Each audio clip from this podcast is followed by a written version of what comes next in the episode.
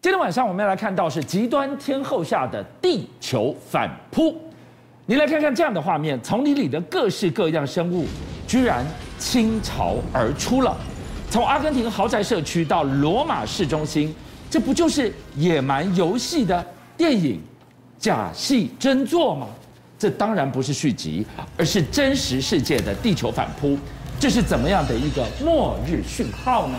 就像因为现在呢，有很多人看到动物出现了一些异常的行为，所以他们认为，就是说，这是不是可能动物已经在向人类反扑了？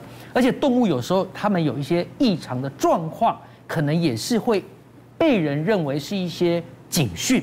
比方说，最近在俄罗斯的西西伯利亚地区，他们就发现那里本来就有乌鸦，可是这些乌鸦很奇怪哦，最近哦，每天。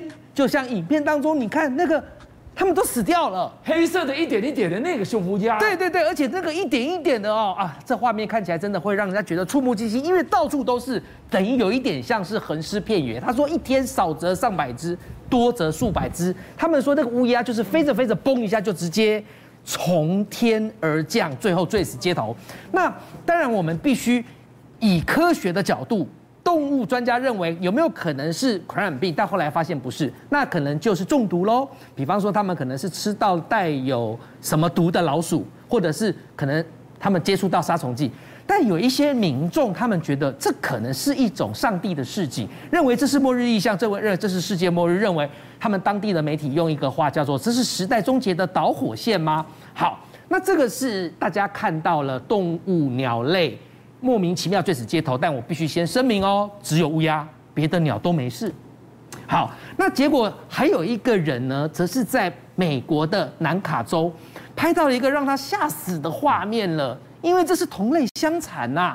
你看到画面当中呢，我们必须要处理一下哦，是有一只很大的鳄鱼，大概三点六公尺大，它在吞噬一个小动物。那这个小动物大概是一点八公尺大。那你说鳄鱼去吞噬小动物，巨象，其实这合理啊，因为鳄鱼本来就是比较凶猛的动物，而且是肉食性的。可是你再看一下，它在吞什么？那是同类耶，鳄鱼吃鳄鱼，真的就是鳄鱼吃鳄鱼。你知道拍摄者跟我们现在的反应一样惊讶，因为他说，你知道吗？他就跟这个呃呃网络上的人讲说，他一个礼拜前才拍到一只小鳄鱼去咬小小鳄鱼。一个礼拜之后，他看到了大鳄鱼咬小鳄鱼。他说：“这像不像电影史前恐龙的再生呐？因为恐龙就六亲不认嘛。那还有一个，则是人类本来是希望拯救这个动物的，没想到这个动物不领情，还是鳄鱼。这发生在澳洲。好，你看，你有没有看到有？”有一只鳄鱼哦，它就这样子攀地拔葱跳起来，有点像侏罗纪公园有没有？那个史前恐龙从水族馆的池子里面要起来吃它的食物一样的那样的恐怖。那到底这来龙去脉是什么？来，其实这是一个澳洲的摄影师，你看哦，他的无人机在被那个鳄鱼张开的那个利齿，你要知道，鳄鱼咬合力很惊人哦。整个咬住，咬住之后，他说他还听到了那个咬合的那种咯咯咯的声音。啊，那来龙去脉就是这个摄影师其实他是要拍摄人类不要捕杀鳄鱼的宣导短片。是，然后他说他飞机飞飞飞飞飞到了这个公园的湖泊里头，他还特别挑了一条他觉得比较沉稳的鳄鱼，看起来比较和蔼可亲的鳄鱼，但没想到就是这一只。看到无人机一飞过来之后，他就马上冲上来了，就把无人机给咬下来。就无人机后来就尸骨无存啦。但两个礼拜之后，被他们发现无人机的残骸，然后上面都齿痕累累，晶片还在，记忆卡还在，就他们才播出了刚刚那段画面。刚开场我跟大家介绍了那一部电影《野蛮游戏》，就是丛林里的这一些动物，它怎么会进到了豪宅？怎么会进到了市中心？这些动物被什么样的力量驱使上街了呢？好。这个呢是发生在罗马，而且呢被称为叫新罗马危机，因为你刚刚看了那个是电影画面，那你现在看到的可是血淋淋发生在罗马的真实画面，你已经快要分不出来哪个是电影，哪个是真实了。这是什么？这是野猪。那野猪在罗马，哎，罗马是意大利的首都，它就这样有没有如入无人之境一样，在那里吃东西、吃垃圾，好像我们讲的那个呃呃流浪猪一样啊、而且你看。他还会什么聚集、成群结队、拉帮拉帮结党吗？是是是，已经要到这样的程度吗？野猪很凶哎，你看那个猎人，很多猎人也是被野猪给处理掉。对啊，你在森林当中，猎人是被猎人是被野猪这样追追的，后来直接是性命垂危的，多多比比比皆是。那罗马的人就讲啊，他说目前看起来好像无害，可是那是大人啊。他说如果是小孩子呢，你被一只野狗追都会害怕，何况被十五只野猪追？这样经典的例子出现在阿根廷。阿根廷怎么了吗？我跟你讲，阿根廷最近啊出现了这样一个很呆萌的动物，但是别看它呆萌，它也是有攻击性的，它叫水豚。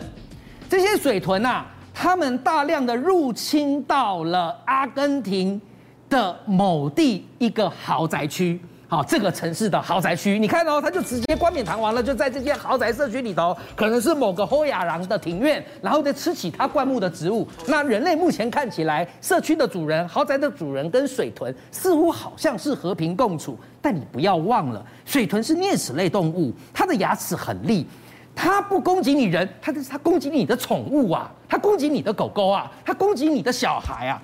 还有，他现在直接就把那些植物，他管它是什么植物，灌木也好，植物也好，他通通都吃。你看，还大水豚带小水豚，哇，这个，哎，这个应该是地表最大的啮齿动物，哎。对啊，那专家就讲啊，那那你要怪水豚吗？专家说，水豚本来都是栖息在溪边、湖边或者是湿地，是。可是你人类去去把这些东西都拿来过度开发，水豚只好跑来你人类的社区。你知道当地的建商甚至讲，那不然现在要怎么办？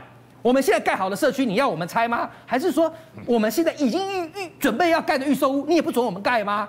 僵在那儿啊！人类跟动物竟然会因为与天争地这个事情，然后互相两个物种在僵在那儿呢？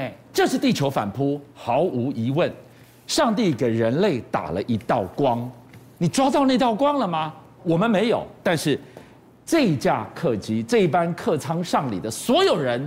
生死一线，他们历经了什么？对，呃，刚刚我们讲到了，有人认为一些景象可能是末日的示警，可是呢，现在俄罗斯你所看到的这一段由手机拍摄下来的画面，是有一架七三七的波音客机，当时它在俄罗斯的领空飞行的时候，突然你去看到哦，飞机开始有没有在摇晃嘛？那摇晃一定是遇到了什么状况？可能是乱流吗？不是，它遇到的状况可吓人了。他飞机已经整个失控了，他完全不在机长的掌握范围之内，因为当时他经过一个积雨云层的地区，结果飞机刚好好巧不巧被雷打到，这一打下去，飞机的电控设备就失灵了。所以机长发现他没有办法控制飞机，飞机就整个呈现在无法控制。最后我们讲空中关车，对，就是飞机失去动力，失去动力危险呢，那就那就随他自己漂流啦。是，那你飞机一定要赶快控制。所以观众，你朋友会发现里头有没有？大家都已经有的人已经在说，我已经准备好要向上帝告别了，准备要想办法写遗言了。还好，后来啊，这个机长还是控制住这飞机，可能电控系统后来恢复了或怎么样，因为它只是短暂的失。但是，一样以科学的角度来讲，你会说被雷打到本来就有可能啊。但是我们知道那几率很低嘛。那你偏偏就在现在最近，可能大家觉得世道有一点乱，然后呢，地球暖化，然后人类可能自由自取，然后地球又出现了这些人类跟动物没有办法和平好好相处的，难道地球整个要毁了吗？西班牙有一个装置艺术家，他就做了一个装置艺术，他就看你。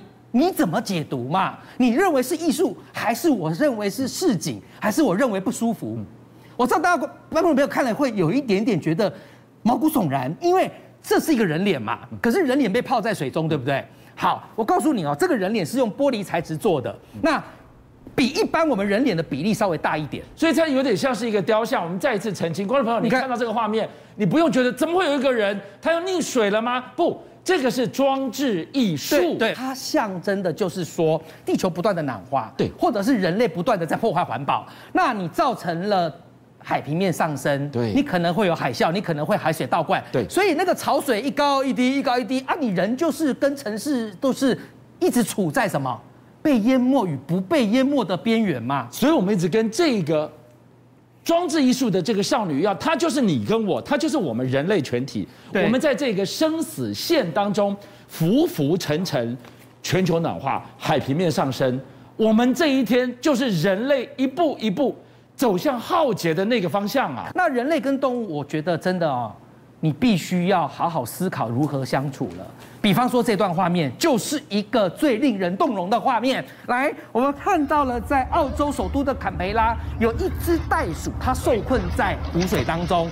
那天气当地又冷，是零下是十度 C，好，没有零下是十度 C。